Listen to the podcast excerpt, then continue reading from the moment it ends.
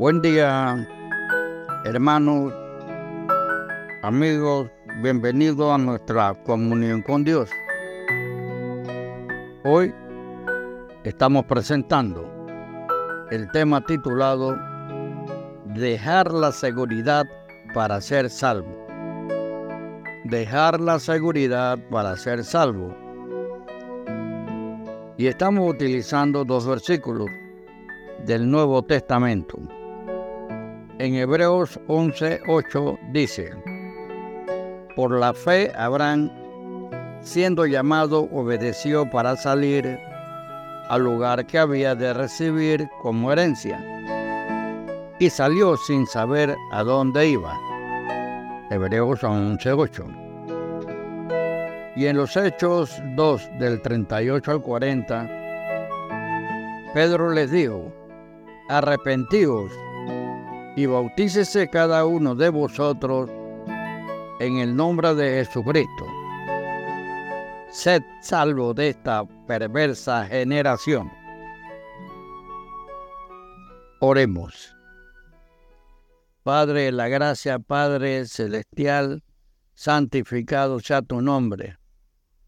Padre eterno, tu misericordia siempre ha sido sobre nosotros tenemos que darte gracias, gracias, gracias por todos tus beneficios y por esta palabra que nos ayuda, Padre, a estar firmes en la fe y esperanza, a que sigamos el camino de la cruz, no dudando de que estamos en lo correcto, que nuestra seguridad está en Jesucristo y nuestra libertad, Padre, se fortalece, venciendo el pecado y nuestro carácter santificándose con la ayuda de tu Espíritu Santo, Padre.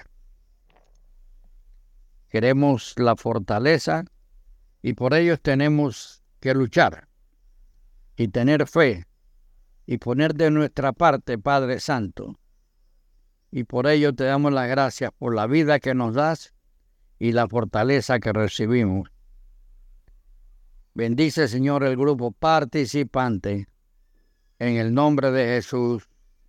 Amén, amén y amén. Ok. Dejar la seguridad para ser salvo. Vete de tu tierra y de tu parentela. En Génesis 12.1 Así fue como Dios llamó a, Abraham. Cuando éste vivía en un país poderoso y organizado.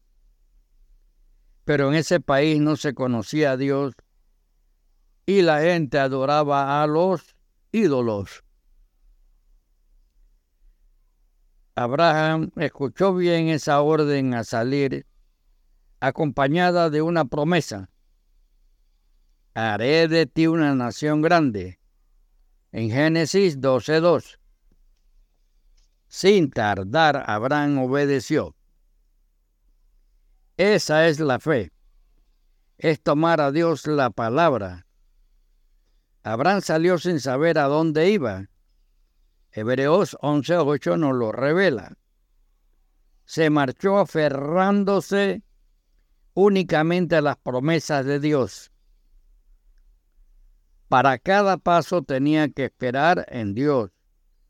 ¿Quién le había dicho que le mostraría el camino a seguir? Recibir lo que Dios dio, es decir, lo que reveló, y actuar en consecuencia, así es como debe conducirse el creyente. Y esto es importante, y lo voy a repetir actuar en consecuencia con lo que Dios nos dice. Todos los días debemos, deberíamos poner todos nuestros planes futuros, nuestra visión, nuestras metas, nuestros objetivos de cada día. Y así es como debemos conducirnos todos los creyentes. El llamado de Dios no quitó la libertad a Abraham. todo lo contrario, lo condujo a una libertad mayor. Fue liberado de una civilización idólatra para seguir a Dios hacia un nuevo futuro. Amigo y hermano, la fe recibe la palabra de Dios y nos da a conocer lo que es verdadero, justo, lo que agrada a Dios.